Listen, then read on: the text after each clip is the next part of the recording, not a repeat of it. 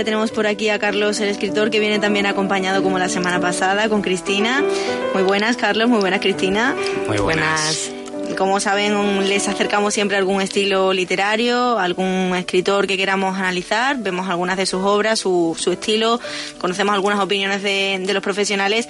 Y nada, ¿de qué vamos a hablar hoy, Carlos? Pues eh, la semana pasada ya te dije, me quedé con ganas hablando de, literatura erótica y de Megan Maxwell, que por cierto es la primera vez que creo que pronuncio el nombre adecuadamente. Esa X a mí me cuesta bastante. Y me encantaría seguir la charla donde lo dejamos, la verdad. ¿Es eso o llamamos aquí al jefe de la serie que a partir de ahora nos dé mucho más minutos, eh? pues vamos a seguir donde lo dejamos. Recuérdanos un poquito. No, más bien no lo puede recordar Cristina. Yo me acuerdo que, que, hablamos precisamente de que la literatura de Megan Maxwell era un poco, digamos, bruta, ¿no? Era precisamente un intercambio, dijiste, si no recuerdo mal, y sexo bastante no clásico, llamémoslo.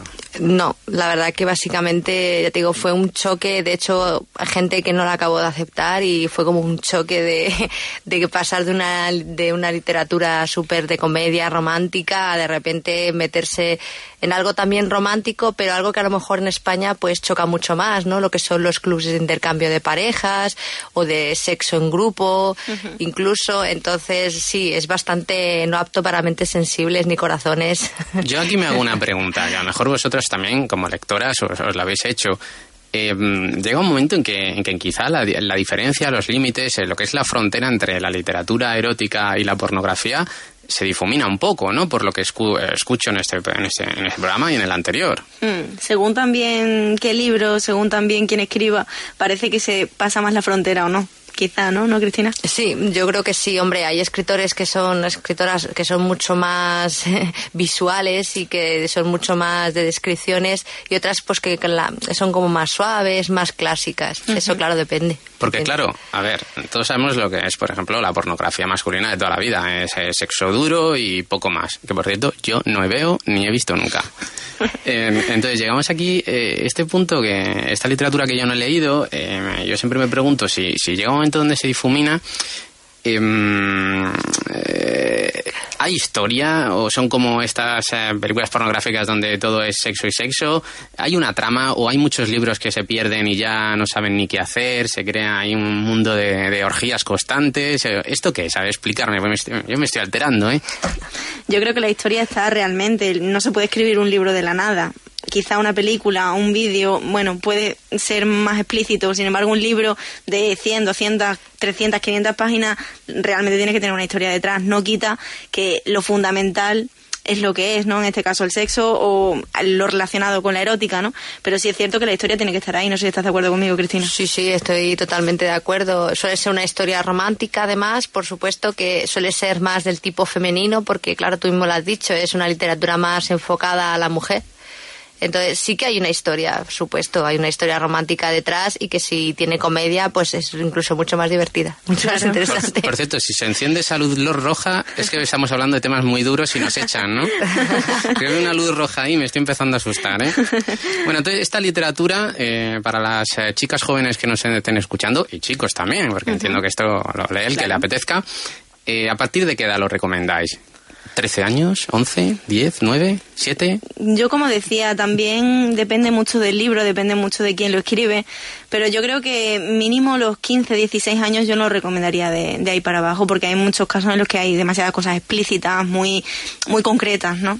¿Y tú, Cristina, qué opinas? Hombre, yo creo que sí, también igual, porque, hombre, lo que te estoy diciendo, hablar de clubes de intercambio de pareja y todo eso, yo creo que son palabras mayores, aunque ahora mismo la verdad es que la juventud está, yo creo, ya curada de espanto y, y el acceso a internet y a las películas te tiene más preparado, yo creo que sigue siendo una literatura que es peso para mayores de por lo menos 15 o 16 años. Bueno, por si acaso nos vamos a curar en salud y vamos a decir que si no tienes 18 años, uno apaga la radio ahora mismo y no compre ningún libro de literatura erótica. Si tienes 18, adelante.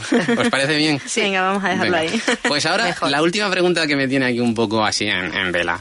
¿Qué pasa con los hombres? A ver, ¿cómo son los hombres en estos libros?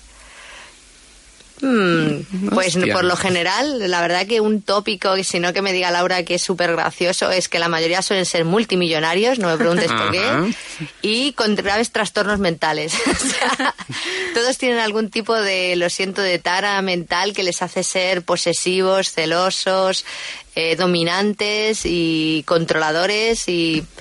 Pero vamos, mm, no sé cómo explicarte. La verdad que te pones a leer y la mayoría tiene algún problema de eso. No sé por qué, no acabo yo de entender ¿no? que no puede haber ni multimillonarios normales ni, Ni feos. Ni feos. Hombre, eso por supuesto también tiene que ser muy atractivo también. Tiene que cumplir lo- los cánones de belleza rajatabla, si puede ser, como decía Cristina, millonario, mucho mejor.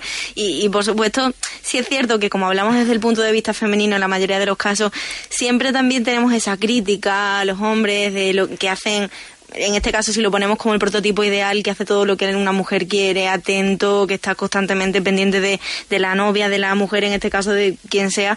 Y en ese aspecto cumple muy a rajatabla todos los prototipos, tanto físicamente como eh, a la hora del comportamiento, ¿no?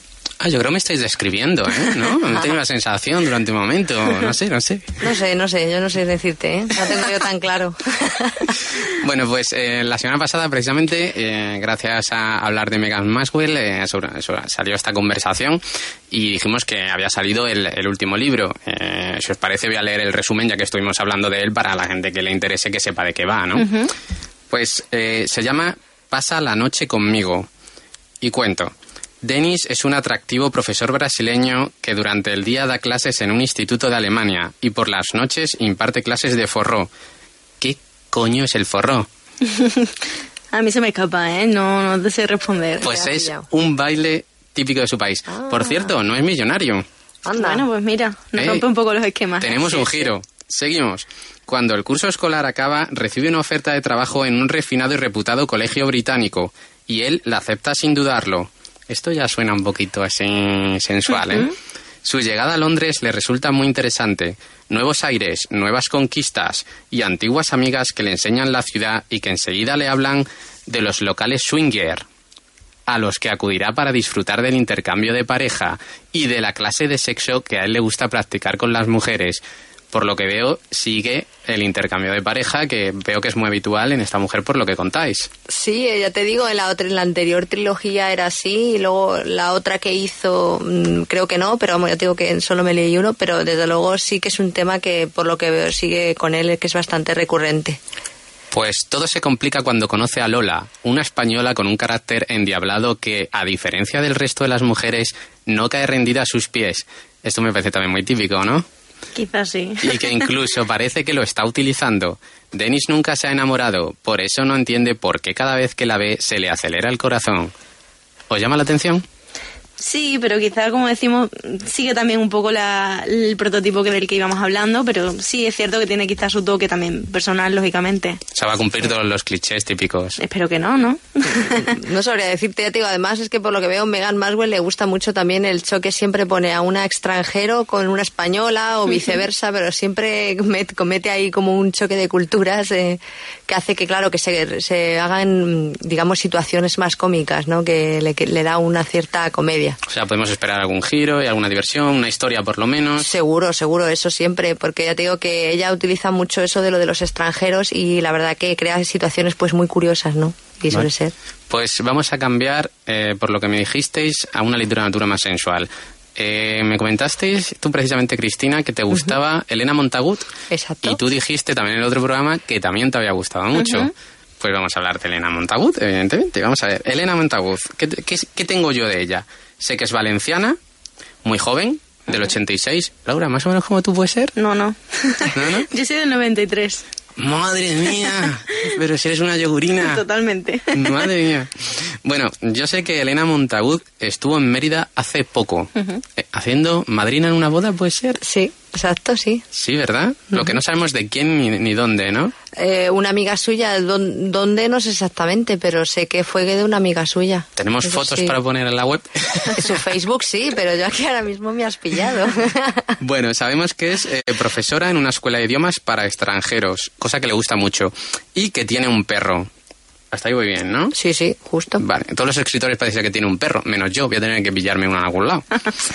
bueno, según ella misma, esto lo he sacado de su web, le gustan los perfumes y los geles de baño, las, los uñas y los pintalabios, cantar bajo la ducha o ante el espejo con un imaginario micrófono en la mano, cantar en el coche como si no hubiera un mañana, cocinar, viajar, coleccionar citas de personajes famosos que, le, que la remuevan por dentro, los patos, escribir y enamorarse sin remedio de personajes literarios. Hecho deberes, ¿no? Sí, sí, sí. Sí. ¿Alguna cosa más, Cristina, sobre ella? Eh, le gustan las tazas con mensajes de estos positivos y las citas muy positivas, esas de levántate con ánimo y algo, eso le, le gustan mucho. Qué las colecciona, sí, sí. Oye, ¿y sabes qué tipo de lectura lee ella, por ejemplo? Ella le suele gustar todo tipo, por lo que yo hablé con ella y en su- por su entrevista, ella le suele gustar todo tipo de literatura, no le gusta encasillarse. Es verdad que le gusta bastante la literatura de misterio, ese tipo de literatura, incluso a veces el terror también, se le gusta, pero mm, suele leer de todo. Pues ahí vamos a dejar esa recomendación de Megan Maxwell y también Elena Montagut. Y nada, Carlos, Cristina, muchísimas gracias. A ti. A ti. Hasta luego. Hasta luego.